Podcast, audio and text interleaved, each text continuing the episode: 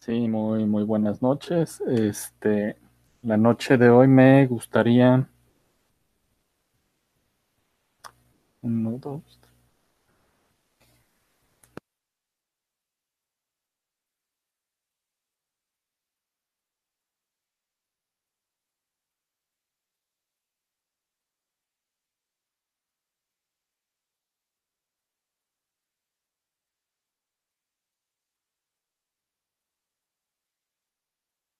Ahora sí, perdón, tuvimos unos pequeños problemitas, pero ahora sí, buenas noches, ya empiezo por fin el Hangout. Eh, les doy la bienvenida a quien nos vaya a escuchar en vivo o en diferido. Yo sé que habíamos anunciado entre eh, Juan Carlos y yo que esta semana les íbamos a hablar sobre lo, el, los 500 años de la llegada de Hernán Cortés a lo que fue el puerto de Veracruz, pero pues ahí el marqués de eh, Ciudad Guzmán me dijo que pues él necesitaba ir a unas vacaciones y escogió la Ciudad de México. De hecho, hasta me tachó de eh, neopositivista, que yo nada más estaba buscando en puras cuestiones de libros, no me basaba en documentos y espero que él haya visitado el día de ayer la tumba de Hernán Cortés y se haya llevado una Ouija para poder eh, contactarlo y que nos traiga un poquito más de información para hacer ese programa la siguiente semana. Es por eso que esta vez me voy a aventar el programa eh, yo solo. No está el Marqués de, Guzmán y tampoco eh, un compañero que esperamos que pronto se nos integre al equipo del abuelito Yeye. No lo he podido convencer de que pues haga este proyecto en vivo. Es por eso que, pues, por esta ocasión yo voy a hablar y quiero tocar un tema este, en esta situación que es la invasión de Napoleón a España en 1808. Bueno, ¿por qué el cambio tan tajante de tema? Uno, porque se me hace un tema muy divertido, que en los años que llevo en la docencia no lo he podido explotar de buena manera. Y dos, pues como que fue el evento más eh, irrisorio que para mi opinión ha tenido la historia de la, de la monarquía española aparte fue el catalizador que las eh, colonias americanas se quisieran emancipar y también va a ser la punta del iceberg, va a ser lo que va a detonar que lo que fue la monarquía española ya nunca se haya podido recuperar. Este gran imperio que duró alrededor de unos 300 años va a ir en picada y ya no va a poder volver a levantar nunca más. Pero bueno,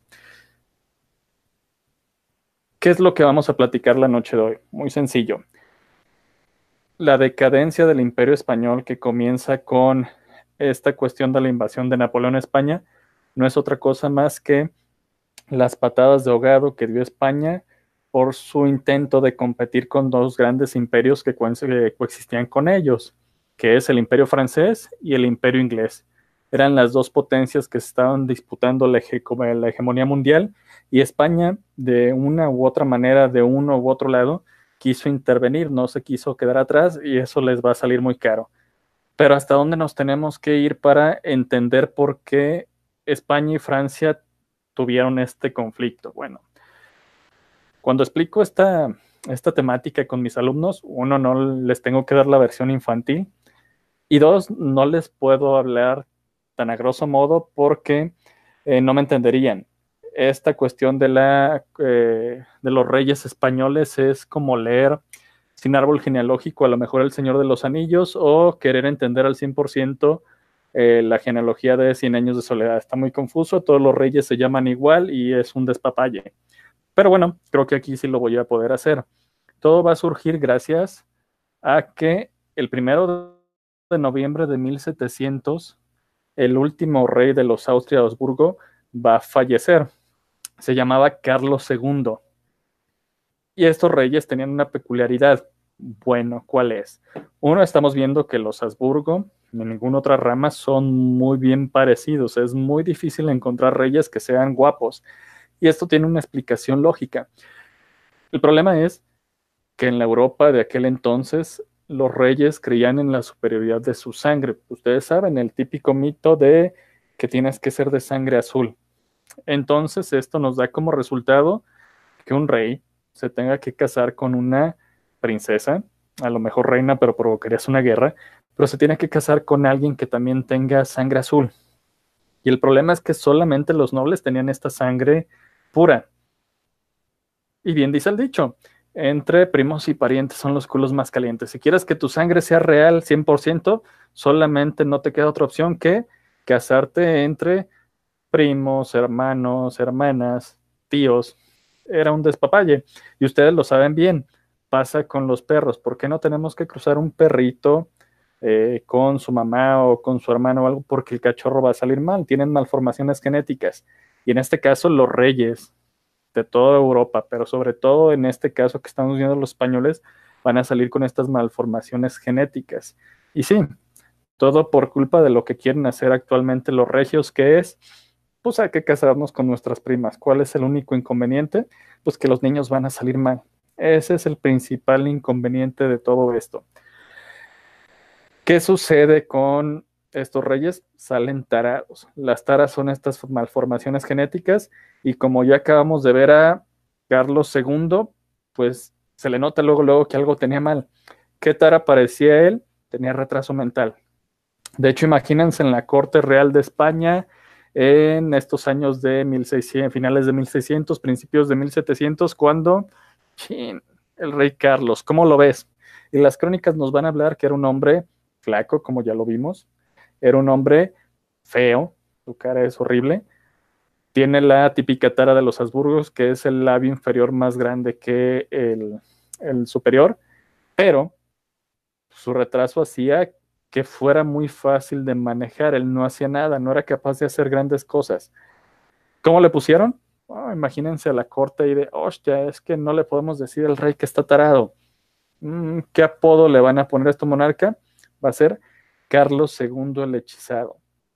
Y si no era capaz de hacer las tareas sencillas como caminar bien, tomar decisiones, pues lógicamente en el desempeño en la cama no va a ser muy bueno. Y es por eso que esta razón que él va a morir sin descendencia. Y ahí tenemos un gran problema. Los reyes, la línea sucesoria, lo lógico es que se dé de padre a hijo. El papá muere y el hijo más grande va a adquirir la corona. Si muere el hijo más grande, se van en escalerita. Pero si no tienes hijos, ¿qué sucede? Bueno, Europa va a entrar en una etapa de guerra que se le va a, conocer como la Guerra de Sucesión. Va a durar de 1701 a 1713. ¿Y por qué Europa entra en guerra para ver quién se hace monarca de España? Muy sencillo. Había dos candidatos disponibles. Uno por el lado de los Borbones de Francia, que era un nieto del famoso Luis XIV, que era Felipe de Anjou, el duque Felipe de Anjou. No estaba mal, parece ser que Carlos II en su testamento había dicho que sí quería que el duque Felipe fuera su heredero, pero a las otras casas reinantes de Europa no les agradó la idea de que Francia tuviera dos monarcas, y más porque Luis XIV iba a empezar a sonsacar a su eh, nieto. ¿Qué fue lo que se les ocurrió? Mm, muy sencillo.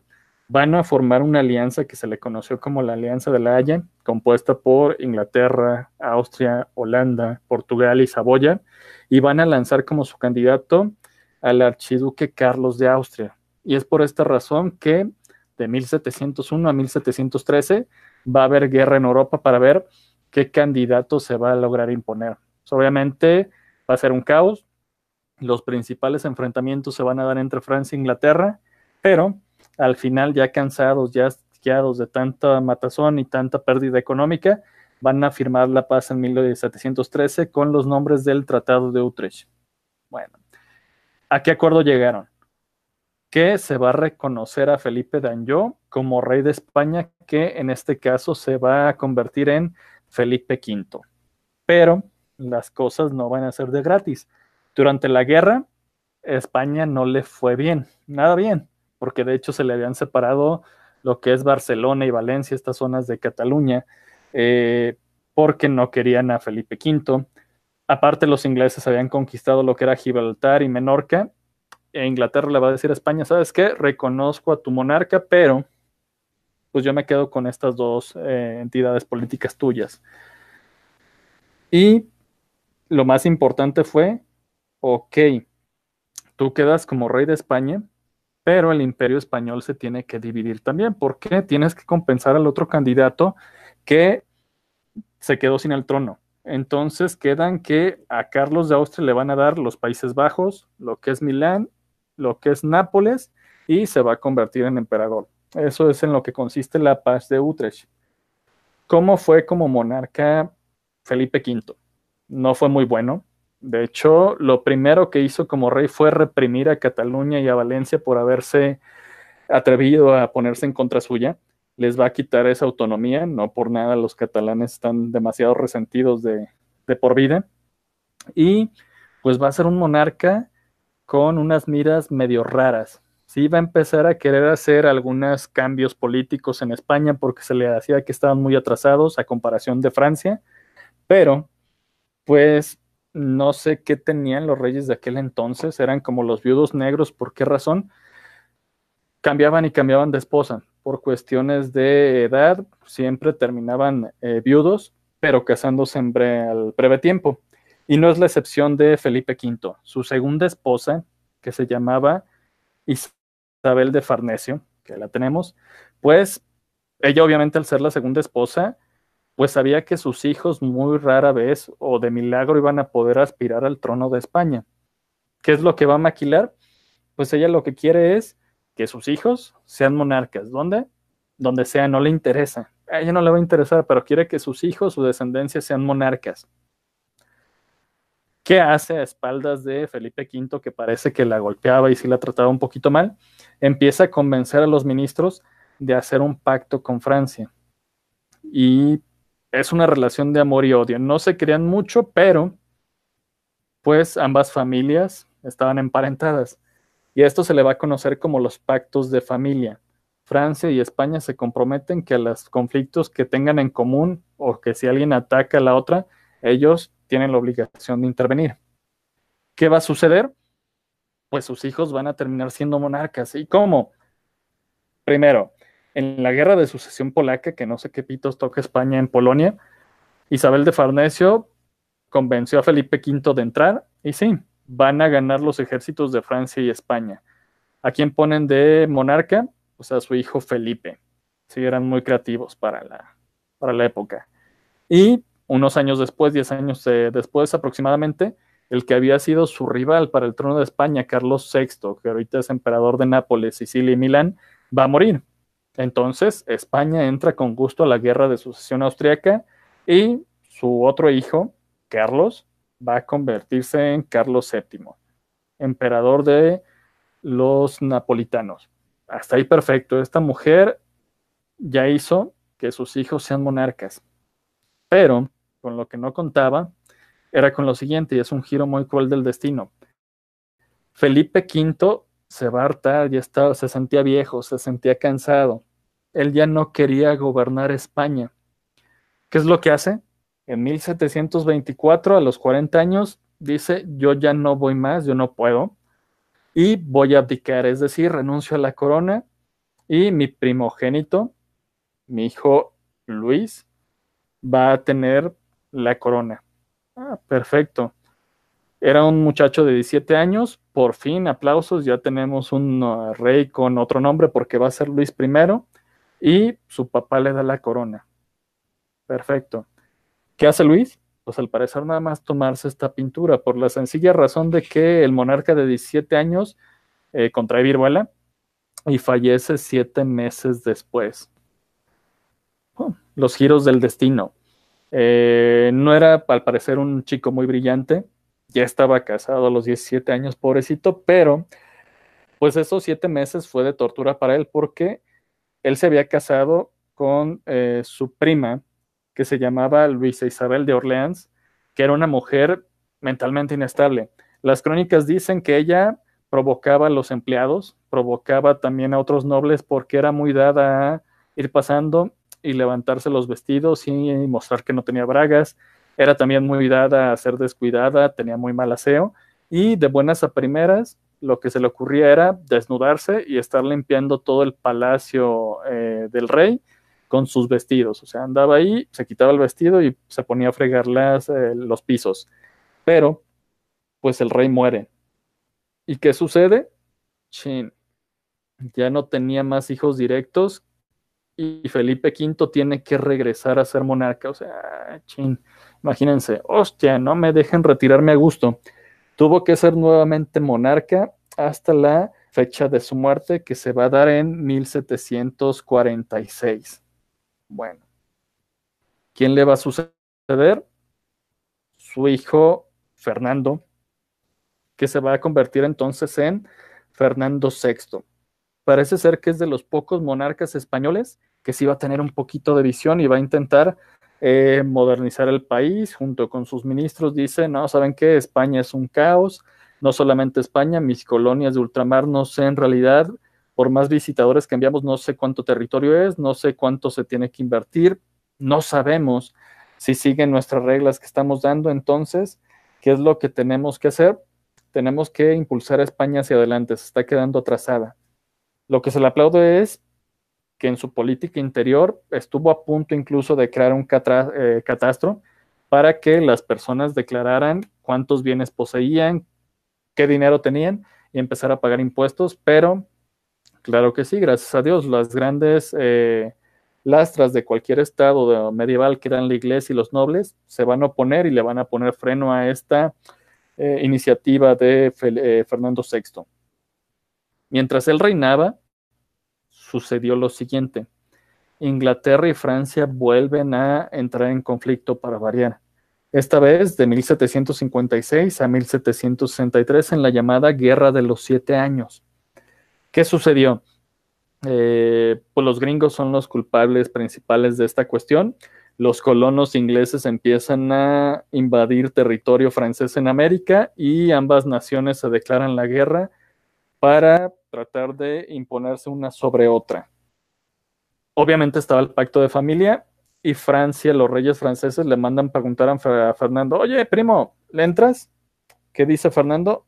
No, o sea, yo no puedo, España está muy débil, me interesa que España salga adelante, yo no entro a esta batalla. Y uno dice, ah, por fin, un rey coherente. Pero lo malo de él es que amaba mucho a su esposa. Y no estoy diciendo que esto sea realmente malo, sino que tiene el siguiente inconveniente. Cuando su esposa, que era Bárbara de Braganza, muere aproximadamente en 1757, el rey se vuelve loco. Va a morir de amor. El pobre de Fernando VI, que estaba llevando un reinado bueno, se puede decir entre comillas, que no se había metido en problemas, que estaba tratando de primero fortalecer España a lo interior y desocuparse un poquito de lo que hacían Francia e Inglaterra, se le muere la esposa y el rey se va a volver literalmente loco. Los eh, documentos oficiales nos mencionan que Fernando VI ya no quería saber nada del reino, sus ministros son los que se tienen que poner adelante de este país. Él lo único que hizo fue dejarse morir y así lo va a conseguir. Pero vuelve la maldición de los Borbones. No tuvieron hijos, a pesar de que se amaban mucho, y en realidad ahorita que estoy viendo se parecen demasiado, no van a tener descendencia. Y hay un problema. Con esto, ya los, eh, ya lo que son los descendientes directos de Felipe V se van a extinguir. ¿Qué es lo que se tiene que hacer? Fijarse en los medios hermanos. Y el elegido va a ser el emperador Carlos VI de Nápoles y Milán, su medio hermano.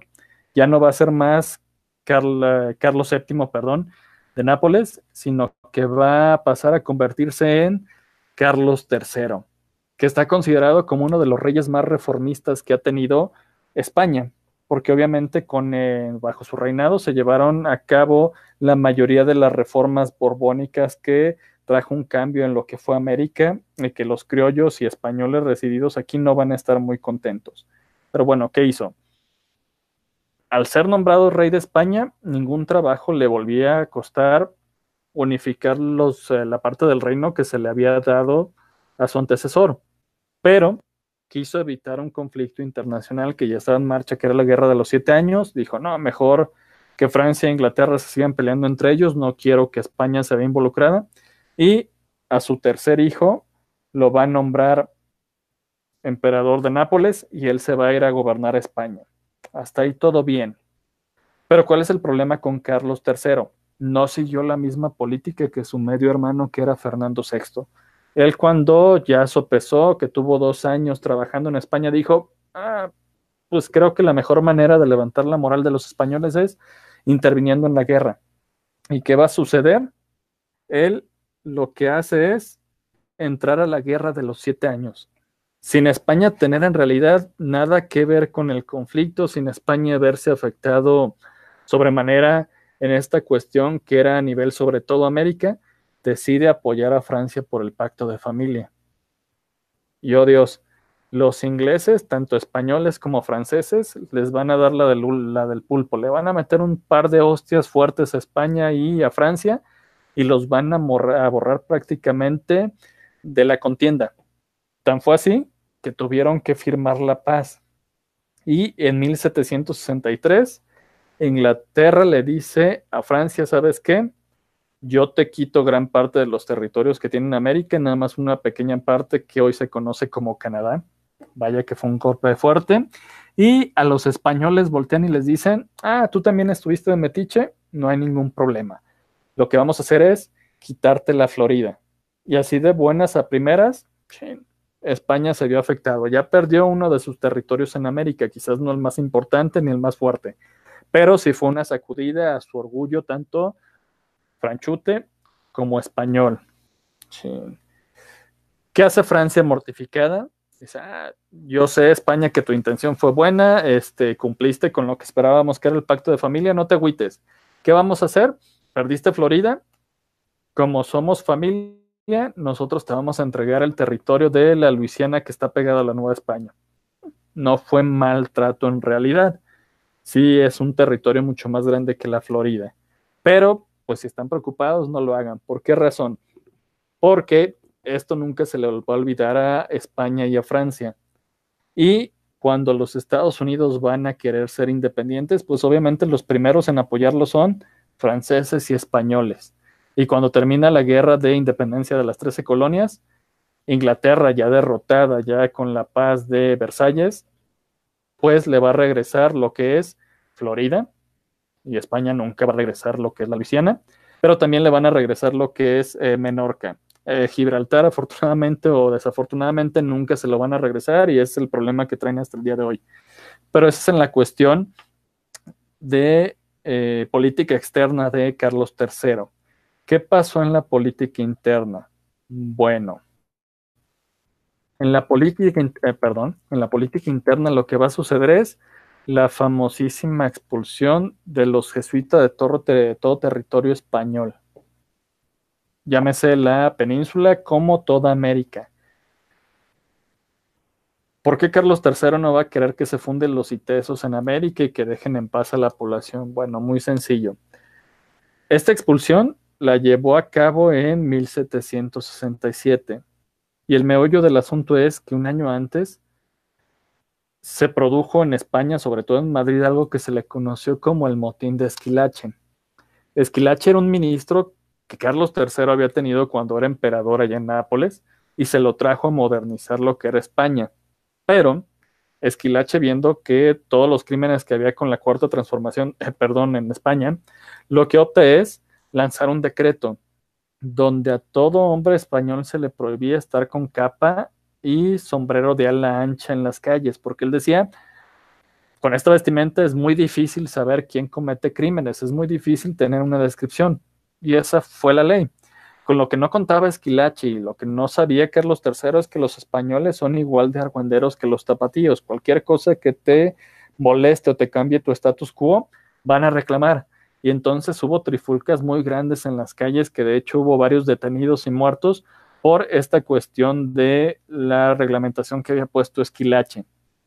¿Qué es lo que hace Carlos III? Decide suspender esta cuestión, la ley se suspende, no hay ningún problema, siguen con su vestimenta, se asombró de los argüenderos, de los mitoteros que eran los españoles, pero le echó la culpa a los jesuitas y entonces al año siguiente los va a tener que expulsar. ¿Qué hizo también este señor Carlos III? Bueno, estaba de moda ya en Inglaterra, Francia, la mayor parte de Europa, algo que se conoció como la ilustración, que no es nada más que eh, la luz de la razón, la luz de la educación para luchar contra esta oscuridad, esta ignorancia que tenía el pueblo. Ya empiezan a surgir nombres como eh, Juanito Candado y cuestiones así de que pues los hombres tienen que luchar por sus derechos inalineables y cuestiones así. Hace un estado como España que estaba todavía como en la época de las cavernas, en esta cuestión de educación y en esta cuestión de ideales. Bueno, a Carlos III y a sus ministros y también en otra parte de Europa empiezan a poner poco a poco en práctica algunos conceptos de la ilustración, pero no fue totalmente absorbido. ¿Qué, ¿Cómo se le conoce entonces a esto? Pues como despotismo ilustrado. No es otra cuestión más de que eh, lo antiguo mola, es decir, el rey mola, el rey es un majo, pero con ideas de la ilustración. ¿Qué le decían al pueblo y qué le garantizaban? ¿Sabes qué? Con nosotros vas a tener un muy buen gobierno. Yo voy a hacer todo lo posible para que tú seas feliz, para que tengas buena vida, pero pues tú no te ocupes de política. Para eso estoy yo, para eso está el rey, para eso están mis ministros. Es por eso que la frase de este despotismo ilustrado va a ser todo para el pueblo, pero sin el pueblo. Una chulada. Esto fue lo que sería el gobierno de Carlos III. Él va a morir en 1788 y ahora sí, ya toca meternos en materia buena de lo que fue, lo que provocó la invasión de Napoleón a España. Ya vimos los antecedentes, que espero que no se me hayan perdido, pero hay nuevo rey. Carlos III fallece y su primogénito lo va a suceder. Y vamos viéndolo, vamos analizándolo. Sí, sí parece Borbón. Su cabello blanco, que obviamente era una, era una peluca, era el, último grito de la moda que se tenía desde 1600 y tantos. Pero, pues, ¿qué creen que sea? Pues no hay más, o sea, o va a ser Fernando o va a ser Felipe. Y en este caso sí, va a ser Carlos. Tu hijo Carlos va a acceder al trono y se le va a conocer como Carlos IV, rey de España. ¿Qué sucede con este monarca? Bueno, importante, eh, no lo querían los españoles, no lo querían sus hijos, no lo quería su esposa y otros monarcas de por ahí no lo querían porque las crónicas nos lo van a definir como un monarca que es un cero a la izquierda no le interesa para nada ser rey, nunca estuvo preparado para el puesto. Eh, desde los primeros meses que él llegó, lo que hizo fue refugiarse eh, en actividades como cacería o ir de exploración por ahí, y la que en realidad era la que tenía que todo el trabajo era su esposa, que se llamaba María Luisa de Parma. Es por esta razón que en los que recae toda la tarea de gobernar España de gobernar el imperio va, a ser en sus ministros.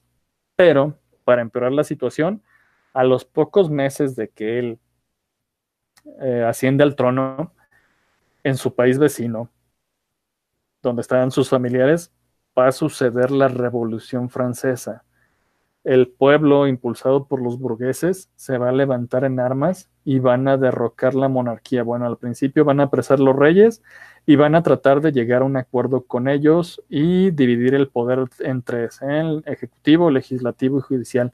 Todas estas ideas de la ilustración van a tener efecto. Eso de que todos los hombres son creados iguales, de que todos los hombres tienen tres derechos inalienables, como decía John Locke, que es derecho a la vida, derecho a la libertad y derecho a la propiedad privada, que todo gobierno te tiene que garantizar estos derechos. Pero si el gobierno no te cumple, si el gobierno no te los protege, pues el pueblo no solamente tiene el derecho, sino la obligación de levantarse en armas y hacer una revolución para tener un nuevo gobierno, que es en este caso lo que hicieron los franceses. ¿Qué es lo que hacen? Pues al principio quieren hacer una monarquía constitucional y más adelante veremos cómo termina esto. Pero, volviendo a España, pues la reina, que era María Luisa de Parma, pues es la que se tuvo que encargar un poquito de lo que es el gobierno en España junto con los otros ministros de Carlos IV. Y pues aquí es una cuestión ya directa. Al pueblo no le gustaba Carlos IV, no le caía bien, se le hacía un personaje que no cumplía las expectativas, que nunca se iba a comparar con su padre Carlos III, pero tampoco les caía bien la reina. Y es esta cuestión de que, pues a lo mejor yo como súbdito no la conozco, pero pues siempre va a haber chismes. Y esta reina tiene muy mala fama por su voraz apetito sexual. ¿Por qué digo esto? Bueno, a lo largo de su vida tuvo 24 embarazos. Ustedes me dirán, bueno, cada quien, sí, es cierto, pero pues son demasiados. Si uno saca las cuentas, esta reina su primer embarazo los tuvo a los 20 y el último los tuvo a los 48. Eh, sí son demasiados, creo yo, más o menos casi casi anda saliendo por un embarazo al año. Segundo, estamos hablando que estamos en 1800 casi, y para ese entonces la mortandad infantil era muy grande. De estos 24 embarazos que tuvo, a lo sumo le sobrevivieron 12, 14 hijos la quiere decir que la gran mayoría va a fallecer. Pero, porque digo que la reina se le conocía por el apetito sexual, no es por esta razón de que haya tenido tantos embarazos, no hay ningún problema. El problema es que las malas lenguas van a decir, ahí está la familia, que las cosas entre el rey y la reina no estaban nada bien. ¿Por qué razón? Porque la reina se decía que tenía muchos amantes. Sí pobre Carlos IV, o sea, no eres agraciado físicamente, tus hijos no te quieren, tu familia no te quiere, tu mujer no es la más agraciada del mundo, la ven en la imagen, y aún así se da el lujo de pintarte los cuernos. Perfecto. ¿Quién era el amante más célebre de la reina? Bueno, uno de los primeros ministros que tuvo Carlos IV, que se conocía como, su nombre era Manuel Godoy. ¿Qué hace Manuel Godoy? Va a tomar muchas decisiones por Carlos IV, pero va a ser el principal responsable de que España y Francia vayan a romper estos tratados de neutralidad entre ambas. ¿Qué van a hacer primeramente? Bueno, mientras están tratando de acomodar qué sucede en Francia, qué hacen ellos, en París, la revuelta lo que hace es, bueno, el rey no se quiso acomodar a las cuestiones de la corona, eh, perdón, de la revolución, no quiso compartir el poder, eh, la Santa Alianza nos quiere invadir, bueno, lo que tenemos que hacer es decapitamos a los reyes. Luis XVI y su esposa María Antonieta van a ser decapitados y es entonces cuando España decide hacer la guerra contra la Francia revolucionaria. Y de 1793 a 1795 se da este conflicto armado. Después de dos años de lo que se da cuenta Manuel Godoy es que no puede hacerle frente él pensaba que el gobierno francés iba a estar debilitado y se dio cuenta que no. Y en 1795 lo que hace es firmar la paz de Basilea. Esta paz de Basilea va a ser, ¿sabes qué? Yo como España reconozco que me precipité, no debimos de haberte atacado. Cada pueblo es libre de decidir qué tipo de gobierno tiene. Y pues, ¿cómo no lo iba a decir? Si ya los franceses ya los tenían en Cataluña, o sea, ya habían ocupado esa parte. ¿Qué es lo que hacen? Eh, borrón y cuenta nueva, sí, teníamos pacto de familia, chin, ya no están los Borbones, pero pues hay que hacer este tratado y España y Francia siguen como siempre. Vamos a ser cuates toda la vida. Esa fue la paz de Basilea y tanto fue el éxito, según Carlos IV de Manuel Godoy, que le va a dar un nuevo título como Príncipe de la Paz. Y ese título lo va a tener él y todos sus descendientes. Así de sencillo. ¿Cuánto influyó esta paz de Basilea y este nuevo acuerdo de Francia y España? Muy sencillo. Al año, perdón, en 1801 van a tener una guerra ambos. ¿Contra quién? Contra Portugal. A esta guerra se le conoce como la Guerra de las Naranjas. ¿Cuál es el meollo del asunto? Francia otra vez contra Inglaterra. Francia va a estar impuesta que en lo que ellos se descuidaron en su revolución, Inglaterra se había fortalecido un poco. ¿Qué hace entonces el directorio? Muy sencillo. Envía tropas para avisarle a los demás países de que no se puede comerciar con Inglaterra. Que si tú quieres comerciar con Inglaterra está bien, pero pues si tú lo haces, te van a invadir. El país que no entendió esto en un primer momento se llama Portugal. ¿Qué hace Francia? le pide ayuda a España y ambos ejércitos van a atacar Portugal. Fue una guerra muy fácil, nada más duró de mayo a junio de 1801, Portugal no puso resistencia. Francia lo invadió, Francia tomó ciudades, pero cuando se da la paz, pues, le dice a Portugal, ¿sabes qué? Pues es que yo te lo decía en buena onda. Vamos haciendo algo. Te regreso a tus ciudades y tú ya aprendes a nunca, nunca, nunca comerciar con Inglaterra. Los portugueses dijeron, ah, me parece perfecto. Los que se vieron muy gandallas fueron los españoles. Ellos que llevaban la menor parte del ejército van a quedarse con algunas ciudades que ellos alegaban que eran de ellos, a pesar de que tenían con la corona portuguesa ya un bastante tiempo. Entre ellas va a ser una ciudad que se llamaba Villarreal y que todos nosotros conocemos como Villarreal en España. Pero ¿por qué el nombre de Guerra de las Naranjas? Tan descarado era el amorío que tenía Godoy con la reina que como era todo un galanazo, lo que se le ocurrió para impresionarla cuando él estaba sitiando la ciudad de Elba en Portugal fue todos los, la mayoría de árboles de naranja, cortarles las ramas y enviárselo a la reina. Todo un don Juan, o sea, le envió racimos de naranjas a la reina María Luisa. Perfecto. Las cosas estuvieron tranquilas unos años y en 1804 va a entrar al poder en Francia Napoleón Bonaparte y se va a coronar emperador. Ya tenemos a este Napoleón que ha ganado todas las batallas que ha tenido y que quiere regresarle el poder y el esplendor a Francia. No sé qué tanto se sientan ellos orgullosos o si en realidad haya servido su revolución, pero pues quitaron un rey para poner un emperador. Y este emperador, su obsesión era que Inglaterra se hiciera a un lado y que le dejara todo el acto, todo el eh, dominio mundial a Francia. ¿Qué hace? Ya no va a advertir solamente a los países, sino que decreta un bloqueo continental. ¿Qué va a hacer este bloqueo continental? Bueno, muy, muy, muy sencillo. Mm. Va a decirles a todas las naciones que no se puede comerciar con Inglaterra y para verse más gallito ante toda Europa y decir, ah, yo tengo todo el dominio, yo soy el mejor eh, combatiente porque nunca había perdido una batalla, lo que se le ocurre es aliarse con España. Y dice, ¿sabes qué? Tenemos que invadir Inglaterra. ¿Qué le dice Carlos IV, en este caso Manuel Godoy? Ah, tío, o sea, pero la autopista todavía no está hecha. Ah, bueno, pues hay que juntar nuestras armadas, hay que juntar nuestros barcos y vamos invadiendo la isla. Mm. Se juntan las dos armadas, incluso España va a tener su famosa armada invencible, que era el ejército naval más grande de la historia española, y van a querer atacar a lo que es, eh, a lo que es, perdón, a lo que es Inglaterra, pero lo que ellos no se le, lo que ellos no se esperaban es pues que los ingleses van a ponerle resistencia y el almirante Nelson los va a hacer papilla en el mar en la batalla de Trafalgar. Y es sencillo, sin siquiera ensuciarse, el 21 de octubre de 1805 los buques ingleses van a destruir a la armada francesa y a la armada española. Para Francia fue un golpe demasiado duro.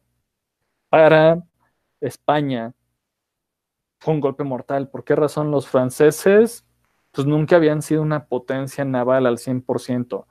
No estoy diciendo que los españoles lo, sí lo fueran, pero mientras Francia había enviado barcos que se podrían decir que eran nuevos, que no le eh, afectaban mucho, España había mandado entre su armada barcos mercantes, es decir, que la, el comercio entre sus territorios en América va a sufrir mucho. España se va a ver débil pero Carlos IV o Manuel Godoy no van a cejar en su impulso de apoyar a Francia y los franceses no van a perdonar a Inglaterra. Por eso que otra vez, en 1806, un año después, vuelven a decretar este bloqueo económico. Y lo que dijeron fue lo siguiente, tú comercias con Francia, con Inglaterra, yo te quiebro, te voy a invadir así de sencillo. Las demás naciones de Europa lo que hacen es, ah, no sabes qué, mi mamá dijo que siempre no, yo ni que me, me gusta comerciar con los ingleses, este queda muy lejos, está más cerca Francia. Pero, otra vez, Portugal es el único país que sigue comerciando con Inglaterra. Y el que lanzó la amenaza es Napoleón, o sea, ya lo hizo una vez, Francia, ahora Napoleón lo va a volver a hacer. Va a invadir Portugal. Mm. Pero hay un problema. Hay un país en medio que es España de ambos. Y Napoleón no quiere, Napoleón no va a querer, pues internarse en el mar. Él decía que era un gasto innecesario, pero en realidad lo más seguro es que tenga miedo de esta derrota de Trafalgar y todavía no está en condiciones de levantar un ejército. ¿Qué es lo que hace? Entra en tratados con Manuel Godoy, entran en un acuerdo. ¿Qué le dice a Manuel Godoy? ¿Sabes qué? Quiero que me acompañen en esta expedición contra Portugal, pero te estoy pidiendo permiso para pasar por tu territorio. ¿Qué hace Godoy? Pues cede ante Napoleón y se van a, firmar los tratados de Fontainebleau, que era dejar pasar a los ejércitos franceses y que los españoles se les van a unir. Ah, perfecto. Eh, la guerra nuevamente se va a ganar muy rápido y lo que hace Juan VI de Portugal es darse cuenta de que no podía controlar los franceses, darse cuenta de que si Napoleón lo capturaba, lo que iba a hacer era eh, quizás eh, sustituirlo. Y lo que se le ocurre es la salida más decorosa. Puedes tomar Portugal, pero Portugal también es un imperio. Yo tengo más tierras y decide venir a América y instalarse en Río de Janeiro. Creo que sí. Estaba mejor el carnaval que estar en Portugal. Pero, pues ya al salir él de Portugal, obviamente, pues su país va a desaparecer, entre comillas. ¿Qué es lo que van a hacer con Portugal? Bueno, el país se va a dividir en tres. La parte norte va a estar encargada de lo que es Napoleón. Napoleón va a ser su, su emperador. La parte del medio va a pertenecer a España. Y como premio al príncipe de la paz por estos tratados tan provechosos de Fontainebleau, le van a otorgar su propio principado de dos algarbes. Y pues imagínense, Manuel Godoy estaba eh, muy feliz por lo que había hecho, se convierte ahora sí en señor de un pequeño territorio, pero lo que ya no estaban en las cuentas ni de Carlos IV ni de Manuel Godoy es que cuando ellos se dan cuenta, pues ven que Francia ya logró su objetivo, pero aparte de que no salieron de Portugal, se empiezan a adueñar de ciudades del norte de España. Y esto empieza a poner nervioso a Manuel Godoy y empieza a poner nervioso a Carlos IV.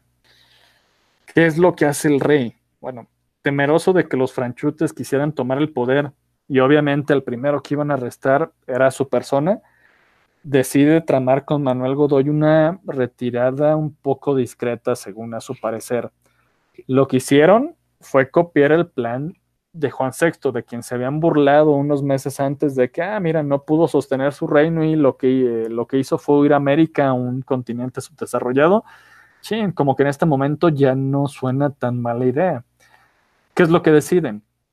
Poco a poco, argumentando la salud del monarca, se van a retirar de Madrid, que es donde está el palacio y las cortes, y deciden irse a Andalucía, a Sevilla. Pues con qué intención? de que si veían que las cosas se ponían color de hormiga, tomar un barco en Cádiz y huir hacia la Nueva España. Y es por esa razón que Nueva España somos una... No, no es cierto.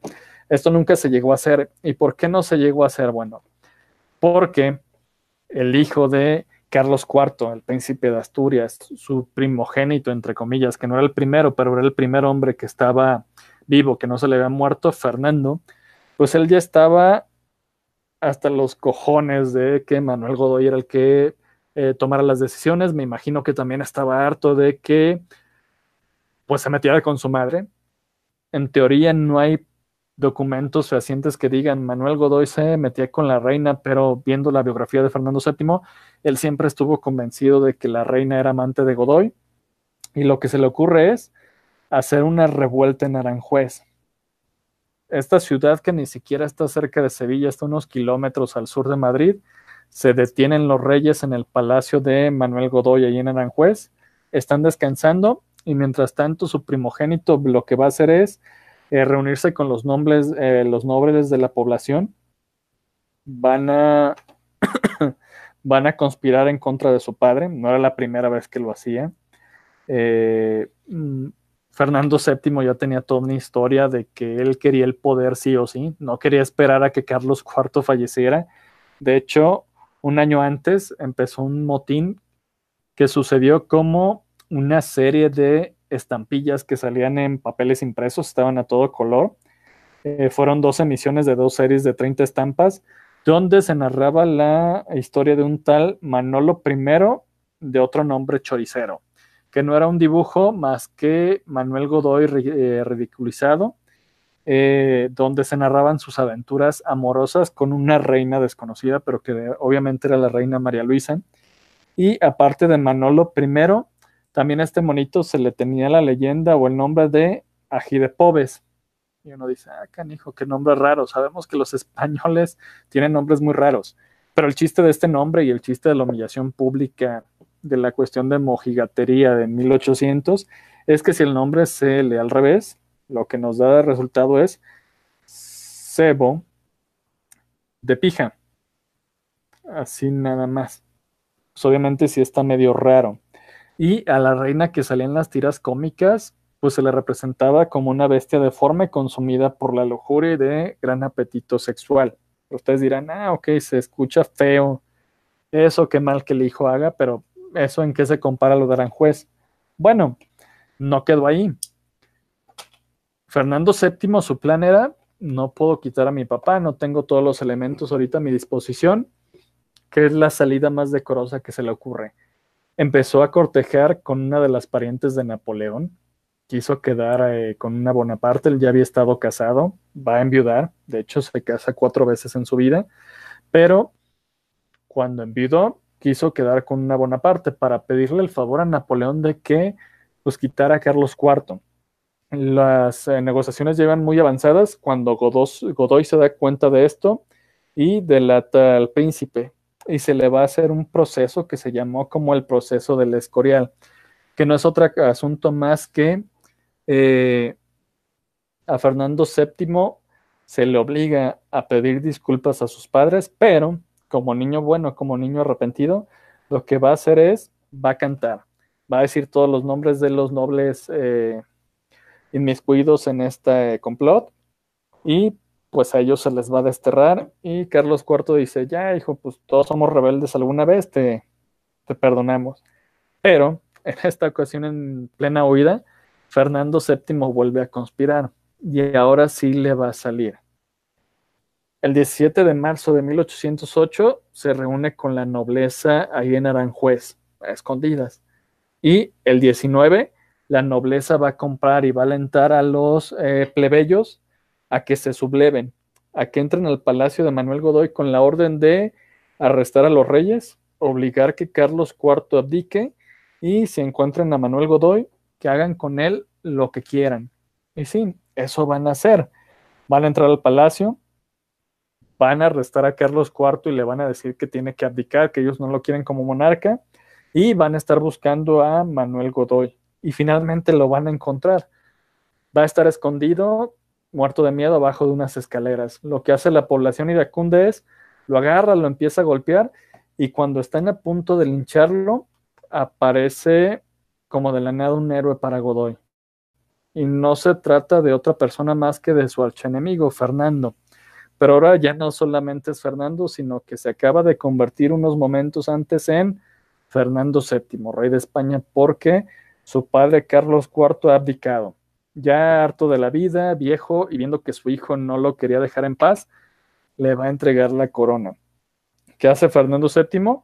Lo rescata, lo salva de la turba, pero le va a decir, ¿sabes qué, compa? Te vas preso, te vamos a hacer juicio por traición y todos tus bienes van a ser confiscados. A Carlos IV y a María Luisa de Parma se les da chance de huir de España. Sencillo. Todos felices porque ya tienen nuevo monarca. Eh, Fernando VII tiene todas las energías del mundo porque ya es rey. Piensa que para España y para su persona van a, a tener unos buenos momentos. Y de Aranjuez se va a Madrid no le costaba nada, les digo que es unos kilómetros al sur de Madrid solamente, y el 24 de marzo entra triunfante a la capital del imperio, empieza a hacer fiesta, empieza a hacer eh, revolvedero, imagínense la gente diciendo, ah, Fernando, te amamos. Pero, tristemente para él, los franceses habían tomado Madrid un día antes. El rey entra a su palacio, va a tener representantes de Napoleón Bonaparte que nada más le van a decir, ah, su majestad, le informamos pues que Napoleón quiere hablar con usted. Fernando VII se queda al lado y, ¿cómo que quiere hablar conmigo? Sí, el emperador Napoleón quiere hablar con usted y pues él va a venir hasta acá, hasta Madrid. Ah, ¿Qué hace Fernando VII? Pues empieza a poner nervioso porque el gran Napoleón iba a ir a Madrid, empieza a arreglar las calles, a lo mejor lo iba a sacar de tour al eh, Santiago Bernabéu, pero pues a los días le llega otra carta donde se le informaba que pues Napoleón estaba muy ocupado, que lo que más le convenía era pues no verse en Madrid, sino a lo mejor más al norte, hasta Segovia. ¿Qué hace Fernando VII? Eh, jolines, hostia, pues, pero pues el que te está hablando es Napoleón, ¿no? Según él no se podía negar. ¿Qué hace? Se traslada a Segovia. Y una vez llegado a Segovia le informan, no, sabes que está ocupado. Mm, mejor en Burgos, mejor la reunión tiene que ser en la población de Burgos. Y así traen como menso a Fernando VII un buen rato hasta que se le convence pues que Napoleón no puede perder tanto tiempo, que lo que más eh, les conviene a los dos es verse en Bayona, que es una población fronteriza del lado francés. Y el, el inteligente de Fernando VII, pues sí, va a cruzar la frontera y ahí va a ser retenido.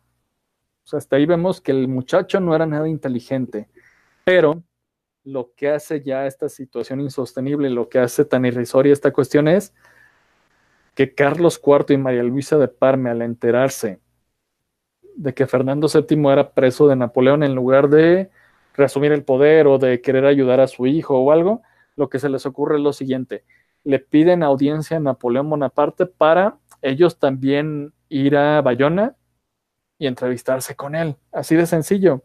Es decir, que voluntariamente fueron a la trampa. Pues obviamente, ¿cuál fue la Respuesta de Napoleón, ah, pero claro, qué hombre tan sujeto, tan agradable.